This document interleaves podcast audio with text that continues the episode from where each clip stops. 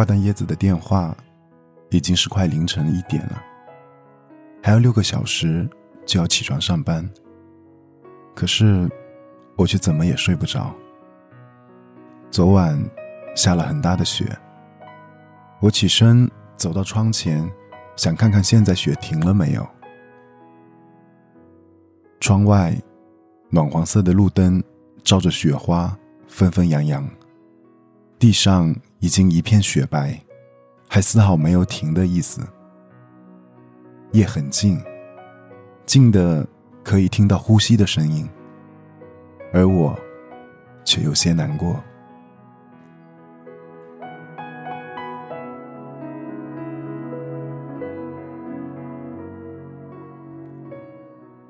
椰子是南方的姑娘，来北京读大学之前从没见过雪，但第一次见到，他就喜欢上了下雪，就和我。第一次见到他一样。大二那年，社团组织开学迎新。我作为一个小部门的负责人，也在大太阳底下，举个牌子，站在校门口热成狗。他个子不高，微微有肉，一个人拉着和自己差不多高的行李箱来学校报道。天气很热，刘海都被汗粘在额头上。我帮他把箱子搬到宿舍，他帮我拿着牌子。看着他小小的一个，抱着比他还宽大的牌子，看上去有点笨拙。忽然，我就有一种想要逗逗他的感觉。我坏心眼的大步走快，他没有一点犹豫的小跑跟上，一边跑。一边还一个劲的跟我道谢，我心里忽然软软的，反倒弄得自己很不好意思。那天分开之后，我总是想起他，却再也没有遇到过他。离开的匆忙，连他是哪个系的都忘了问。幸运的是，我们再一次见面了。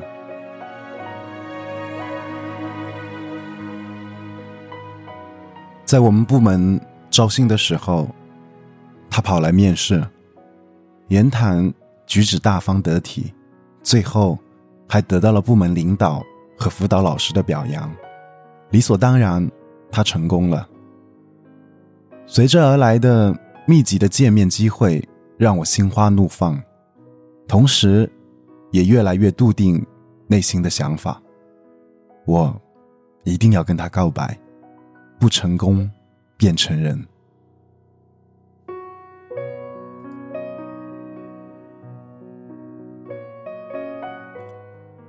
我精心策划了很久，连表白的方案都准备了好几套，可惜最后都是无用功。我的告白并没有用到我精心准备的方案，也没有同学声势浩大的助威，更没有豪车、钻戒和玫瑰。有的只是恰到好处的气氛，四下无声的空旷街道，一个热乎乎的煎饼果子，以及一个大酱味的吻。我生怕他石动燃具，却出乎意料的一次成功。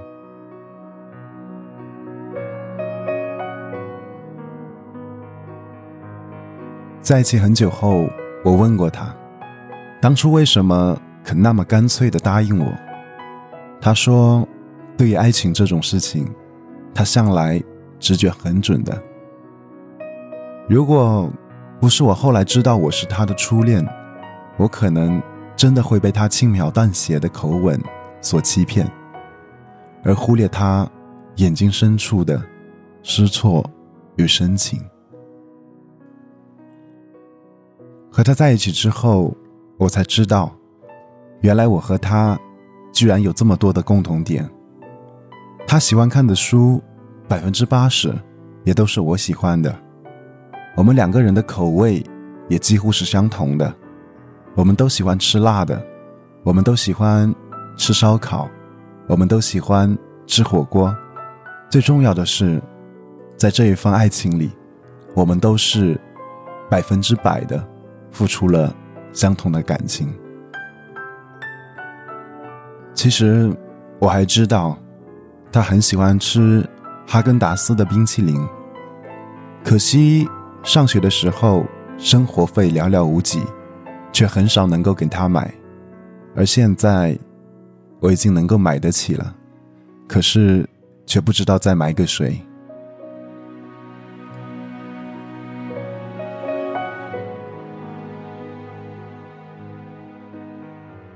我对好的爱情的理解，是两个人在一起的时候，可贵的是频率、步调能够一致。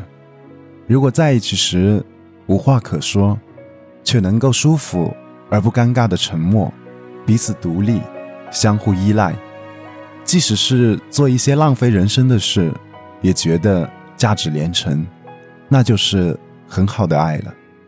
因为和你不爱的人在一起。做什么事情都会觉得毫无意义。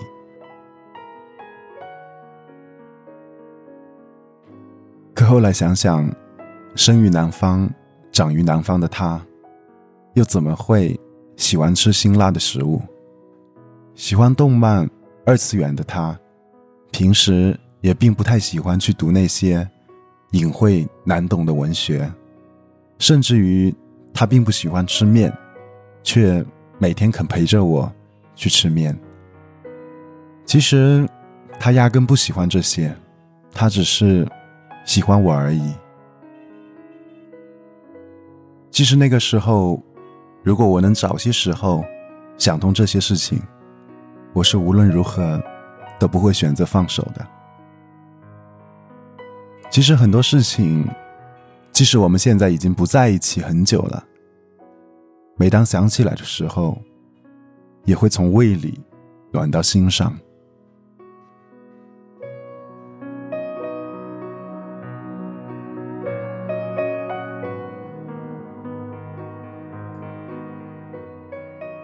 很快我就要毕业了，我大他一级，所以我必须先走。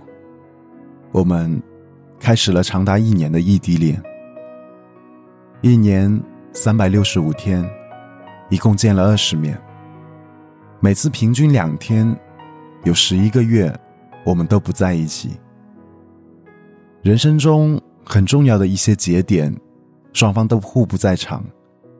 我缺席了他的毕业典礼，他错过了分享我第一次拿下大单子的喜悦。他在学校熬夜备战考试的时候，我正在。拼命的加班，我在通宵赶方案的时候，他又奔波在实习的路上。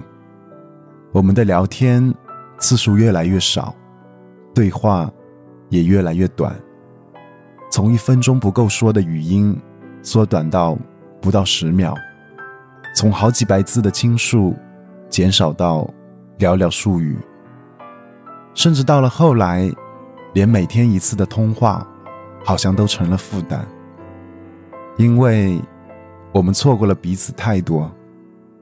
想要讲清楚一件事情，总要铺垫很长的一段背景，时间不允许，耐心也逐渐消磨殆尽。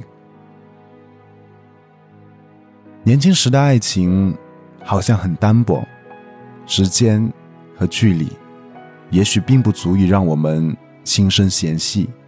但却能够让你深深体会到人生的无奈。终于熬到一年后，他毕业了。他兴奋的告诉我，他的工作迁到了长沙，我们终于可以继续在一起了。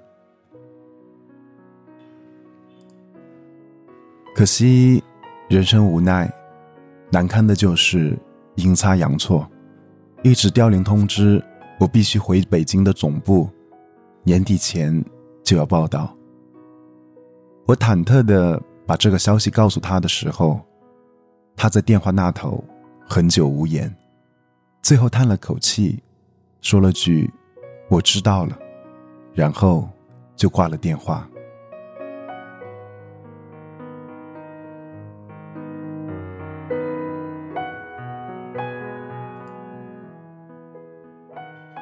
那时候，我们尚且没有资本抗衡现实的残酷。无论之前想象多美好，最后却不得不低头。分手是他提的，他说不想再互相耽误了，干脆果断一点，叫双方都能安心的工作。我很想挽留，但不知道该怎么开口。却又有一种放过彼此的释然，居然还能互道再见、晚安，再挂断电话。我还没有整理现实的能力，不答应难道要让他跟着我受苦吗？那比分手更让我痛苦。分手后，我们将近一年没有通过电话。互相很有分寸的将关系控制在朋友圈的点赞之交，节日的时候会通过微信、短信互道祝福。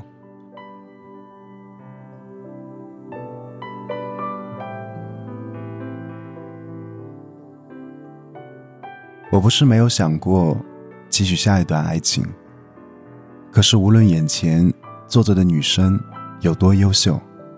他傻笑的样子，却一直在我的心里挥之不去。爱情从来都不是招聘，非要挑一些百里挑一的优秀人才，而是你和他在一起的时候，眼里只有对方；你和他分开的时候，心里只有对方。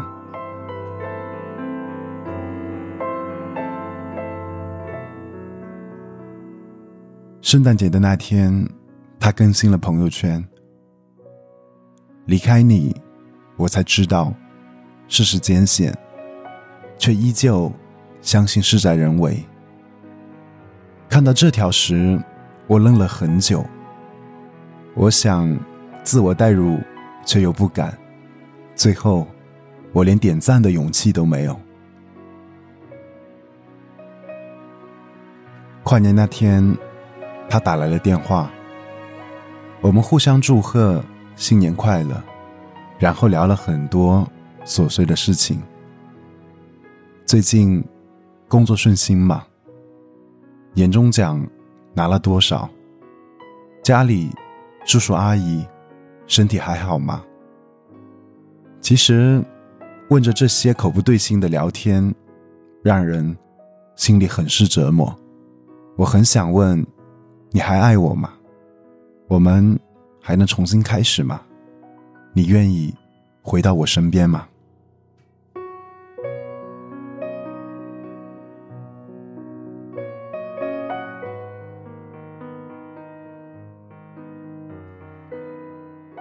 两人聊了很久，我舍不得挂，因为我很想问出我想问的问题，但是我怎么也问不出来。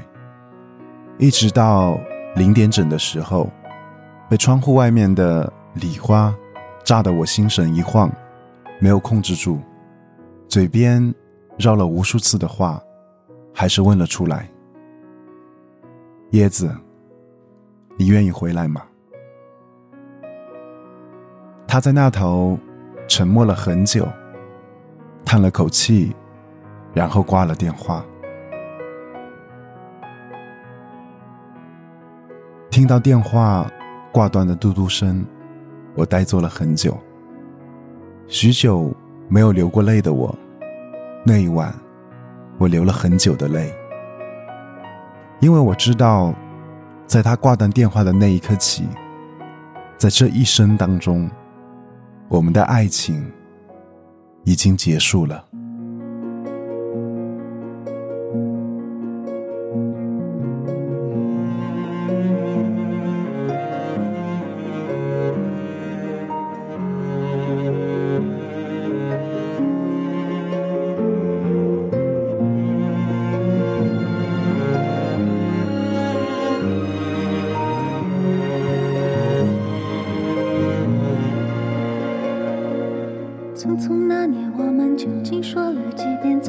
之后再拖延？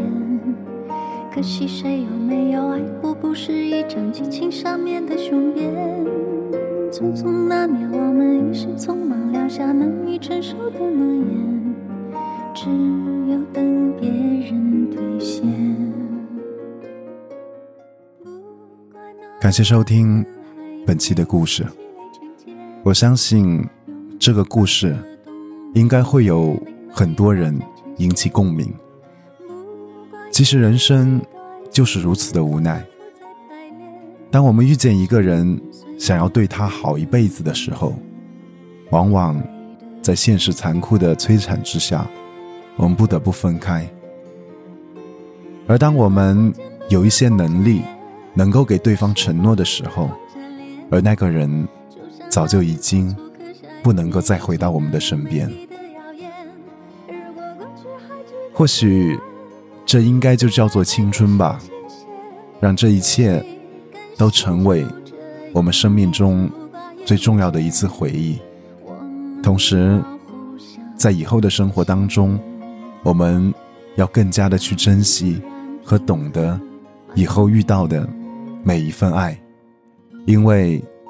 如果我们分开了，或许又会再一次的错过一个让我们想要陪伴一生的人。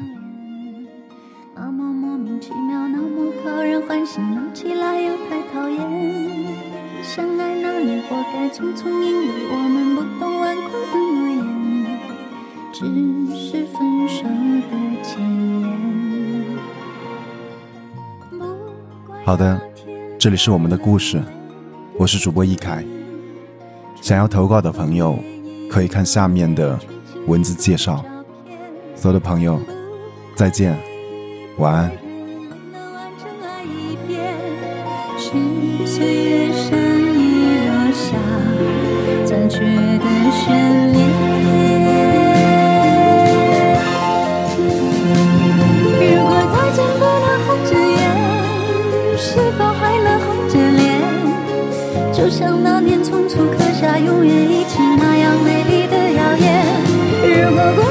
值得眷恋，别太快冰释前嫌。谁甘心就这样彼此无挂也无牵？如果再见不能红着眼，是否还能红着脸？就像那年匆促刻下永远一起那样美丽的谣言。如果过去还值得眷恋。是期限，谁甘心就这样。